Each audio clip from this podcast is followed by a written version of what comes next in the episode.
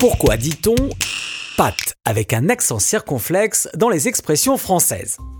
Quand on dit d'une personne qu'elle est bonne pâte, on affirme qu'elle est agréable, facile. Il s'agit là d'une référence à la pâte à pain, qui est une pâte souple, malléable.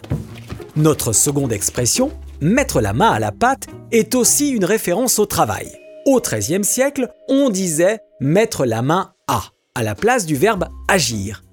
Les déclinaisons étaient nombreuses, et c'est dès les XIVe et XVe siècles qu'on a commencé à dire mettre la main à la pâte, en référence justement au boulanger qui devait longuement pétrir sa pâte.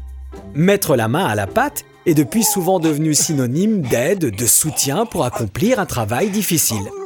Au contraire, vivre comme des coques en pâte signifie avoir une vie confortable, une existence douillette.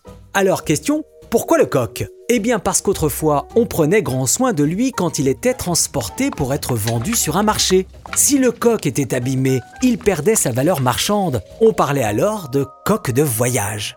Le mot pâte a été ajouté au XVIIe siècle. C'est une métaphore culinaire car une bonne pâte c'est enveloppant, accueillant et chaud.